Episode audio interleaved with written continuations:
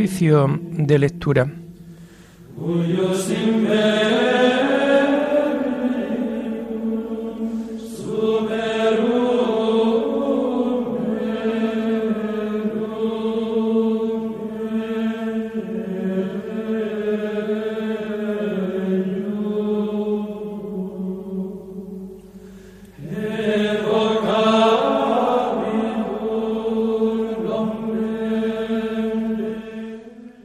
Comenzamos el oficio de lectura de este lunes 8 de noviembre del año 2021, lunes de la 32 semana del tiempo ordinario.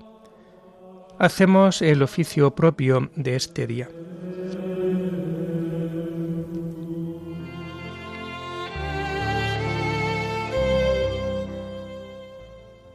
Señor, ábreme los labios y mi boca proclamará tu alabanza. Gloria al Padre y al Hijo y al Espíritu Santo, como era en el principio, ahora y siempre, por los siglos de los siglos. Amén. Aleluya. Aclamemos al Señor con cantos. Aclamemos al Señor con cantos. Aclama al Señor tierra entera, servid al Señor con alegría, entrad en su presencia con vítores Aclamemos al Señor con cantos. Sabed que el Señor es Dios, que Él nos hizo y somos suyos, su pueblo y oveja de su rebaño. Aclamemos al Señor con cantos. Entrad en su presencia con acción de gracias, por sus atrios con himnos, dándole gracias y bendiciendo su nombre. Aclamemos al Señor con cantos. El Señor es bueno su misericordia es eterna, su fidelidad por todas las edades. Aclamemos al Señor con cantos. Gloria al Padre y al Hijo y al Espíritu Santo, como era en el principio, ahora y siempre, por los siglos de los siglos. Amén. Aclamemos al Señor con cantos.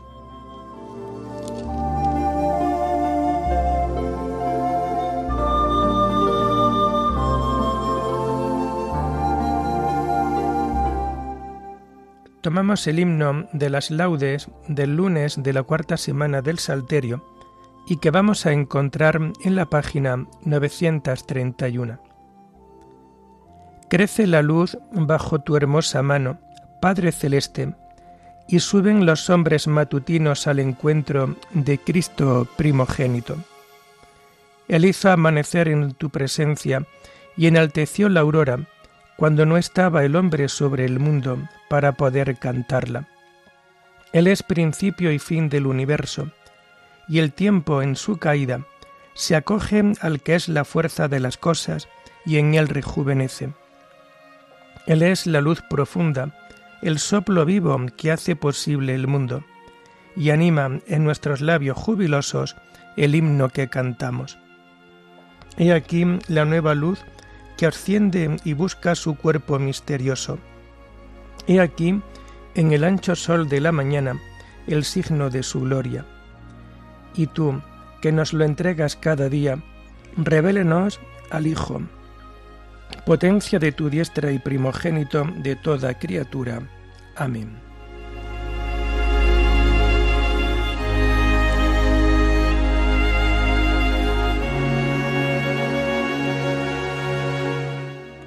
Tomamos los salmos del oficio de lectura del lunes de la cuarta semana del Salterio y que vamos a encontrar a partir de la página 928. Qué bueno es el Dios de Israel para los justos. Qué bueno es Dios para el justo, el Señor para los limpios de corazón. Pero yo por poco doy un mal paso, casi rebalaron mis pisadas, porque envidiaba a los perversos, viendo prosperar a los malvados. Para ellos no hay sinsabores, están sanos y orondos, no pasan las fatigas humanas, ni sufren como los demás. Por eso su collar es el orgullo, y los cubre un vestido de violencia. De las carnes le rezuma la maldad, El corazón le rebosa de malas ideas. Insultan y hablan mal, y desde lo alto amenazan con la opresión. Su boca se atreve con el cielo, y su lengua recorre la tierra. Por eso mi pueblo se vuelve a ellos, y se beben sus palabras. Ellos dicen, es que Dios lo va a saber, se va a enterar el Altísimo. Así son los malvados, siempre seguros, acumulan riquezas. Gloria al Padre, y al Hijo, y al Espíritu Santo, como era en el principio, ahora y siempre, por los siglos de los siglos. Amén. Qué bueno es el Dios de Israel para los justos.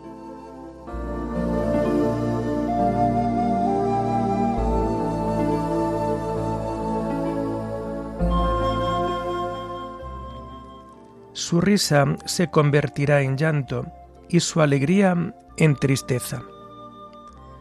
Entonces, ¿para qué he limpiado yo mi corazón y he lavado en la inocencia mis manos? ¿Para qué aguanto yo todo el día y me corrijo cada mañana? Si yo dijera, voy a hablar como ellos, renegaría del estirpe de tus hijos. Meditaba yo para entenderlo, pero me resultaba muy difícil hasta que entré en el misterio de Dios y comprendí el destino de ellos. Es verdad, los pones en el resbaladero, los precipitas en la ruina. En un momento causan horror y acaban consumidos de espanto. Como un sueño al despertar, Señor, al despertarte desprecia sus sombras. Gloria al Padre y al Hijo y al Espíritu Santo, como era en el principio, ahora y siempre, por los siglos de los siglos. Amén. Su risa se convertirá en llanto y su alegría en tristeza.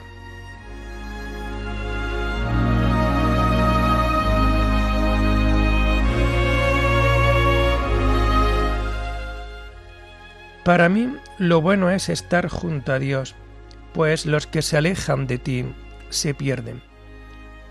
Cuando mi corazón se agriaba y me punzaba mi interior, yo era un necio y un ignorante, yo era un animal ante ti. Pero yo siempre estaré contigo.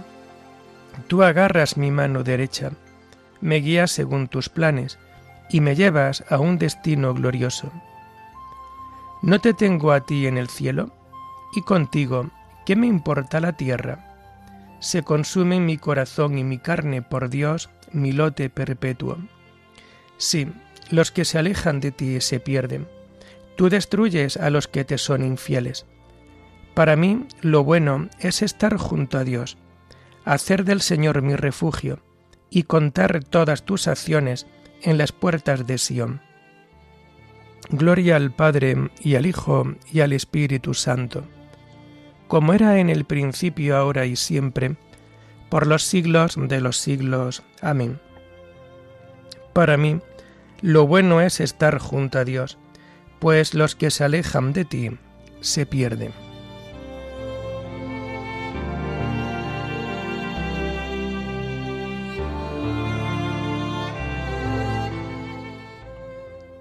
Qué dulce al paladar tu promesa, Señor, más que miel en la boca.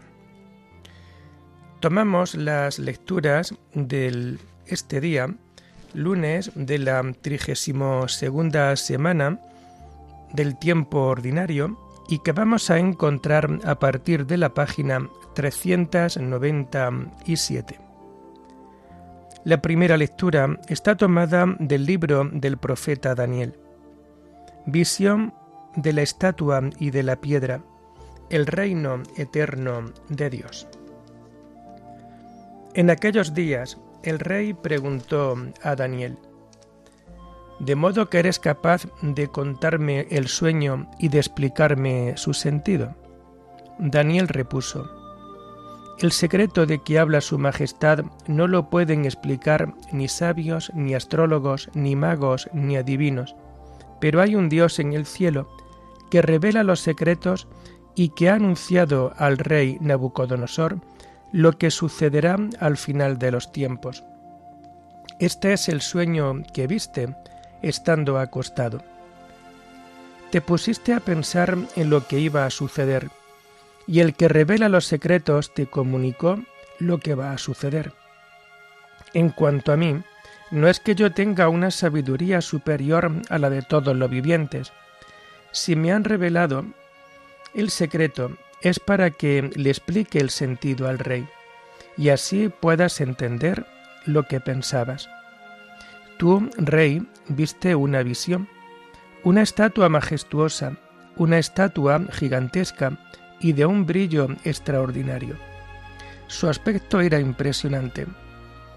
Tenía la cabeza de oro fino, el pecho y los brazos de plata, el vientre y los muslos de bronce, las piernas de hierro y los pies de hierro mezclado con barro.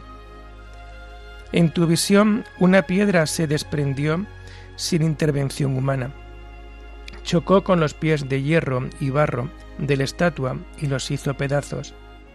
Del golpe se hicieron pedazos el hierro y el barro, el bronce, la plata y el oro, triturados como tamo de una era en verano que el viento arrebata y desaparece sin dejar rastro.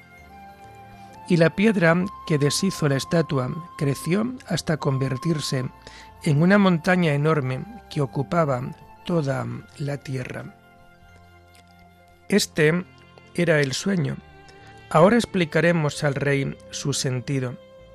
Tú, Majestad, Rey de Reyes, a quien el Dios del cielo ha concedido el reino y el poder, el dominio y la gloria, a quien ha dado poder sobre los hombres, donde quiera que vivan, sobre las bestias del campo y las aves del cielo, para que reines sobre ellos. Tú eres la cabeza de oro. Te sucederá un reino de plata menos poderoso, después un tercer reino de bronce que dominará todo el orbe. Vendrá después un cuarto reino, fuerte como el hierro, como el hierro destroza y machaca todo, así destrozará y triturará a todos. Los pies y los dedos que viste de hierro mezclado con barro de alfarero representan un reino dividido. Conservará algo del vigor del hierro, porque viste hierro mezclado con arcilla. Los dedos de los pies, de hierro y barro, son un reino a la vez poderoso y débil como viste el hierro mezclado con la arcilla. Así se mezclarán los linajes, pero no llegarán a fundirse, lo mismo que no puede alear el hierro con el barro. Durante ese reinado, el Dios del cielo suscitará un reino que nunca será destruido, ni su dominio pasará a otro, sino que destruirá y acabará con todos los demás reinos pero Él durará por siempre. Eso significa la piedra que viste desprendida sin intervención humana y que destrozó el barro, el hierro, el bronce, la plata y el oro. Este es el destino que el Dios poderoso comunica a su majestad. El sueño tiene sentido. La interpretación es cierta. Entonces Nabucodonosor se postró rostro en tierra, rindiendo homenaje a Daniel, y mandó que le ofrecieran sacrificio y oblaciones. El rey dijo a Daniel, Sin duda que tu Dios es Dios de dioses y Señor de reyes. Él revela los secretos, puesto que tú fuiste capaz de explicar este secreto.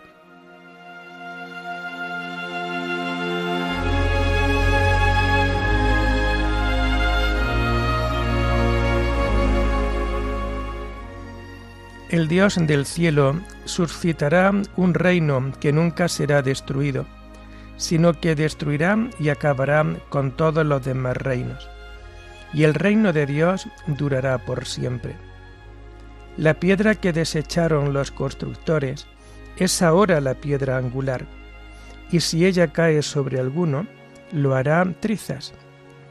Y el reino de Dios durará por siempre.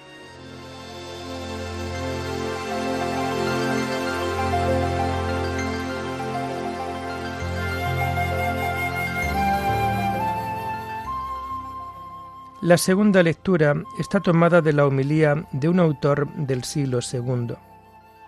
Confesemos a Dios con nuestras obras. Mirad cuán grande ha sido la misericordia del Señor para con nosotros. En primer lugar, no ha permitido que quienes teníamos la vida sacrificáramos ni adoráramos a dioses muertos, sino que quiso que por Cristo llegáramos al conocimiento del Padre de la verdad. ¿Qué significa conocerlo a Él sino el no apostatar de aquel por quien lo hemos conocido? Lo mismo Cristo afirma, si uno se pone de mi parte ante los hombres, yo también me pondré de su parte ante mi Padre. Esta será nuestra recompensa, si nos ponemos de parte de aquel que nos salvó. ¿Y cómo nos podremos de su parte? Haciendo lo que nos dice y no desobedeciendo nunca sus mandamientos, honrándolo no solamente con nuestros labios, sino también con todo nuestro corazón y con toda nuestra mente. Dice en efecto Isaías, Este pueblo me glorifica con los labios, mientras su corazón está lejos de mí. No nos contentemos, pues, con llamarlo Señor, pues esto solo no nos salvará. Está escrito, en efecto, no todo el que dice Señor, Señor se salvará, sino el que practica la justicia. Por tanto, hermanos, confesémoslo con nuestras obras, amándonos los unos a los otros. No seamos adúlteros, no nos calumniemos, no nos envidiemos mutuamente antes al contrario, seamos castos, comprensivos, buenos. Debemos también compadecernos de la desgracia de nuestros hermanos y no buscar desmesuradamente el dinero. Mediante el ejercicio de estas obras, confesaremos al Señor. En cambio, no lo confesaremos si practicamos lo contrario a ellas. No es a los hombres a quienes debemos temer, sino a Dios por eso, a los que se comportan mal, les dijo el Señor, aunque vosotros estuvierais reunidos conmigo, si no cumpliereis mis mandamientos, os rechazaré y os diré, no sé quiénes sois, alejaos de mí, malvados. Por esto, hermanos míos, luchemos, pues sabemos que el combate ya ha comenzado, y que muchos son llamados a los combates corruptibles, pero no todos son coronados, sino que el premio se reserva a quienes se han esforzado en combatir debidamente. Combatamos nosotros de tal forma que merezcamos todos ser coronados. Corramos por el camino recto, el combate incorruptible, y naveguemos y combatamos en él para que podamos ser coronados. Y si no pudiéramos todos ser coronados, procuremos acercarnos lo más posible a la corona. Recordemos, sin embargo, que si uno lucha en los combates corruptibles y es sorprendido infringiendo las leyes de la lucha, recibe azotes y es expulsado fuera del estadio. ¿Qué os parece?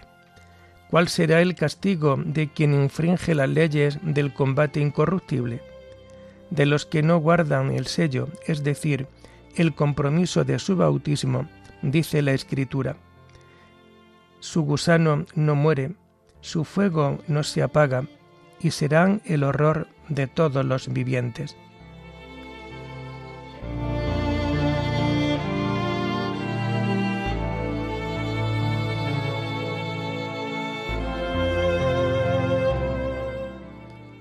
Os volvisteis a Dios para servir al Dios vivo y verdadero y vivir aguardando la vuelta de su Hijo Jesús desde el cielo, a quien ha resucitado de entre los muertos.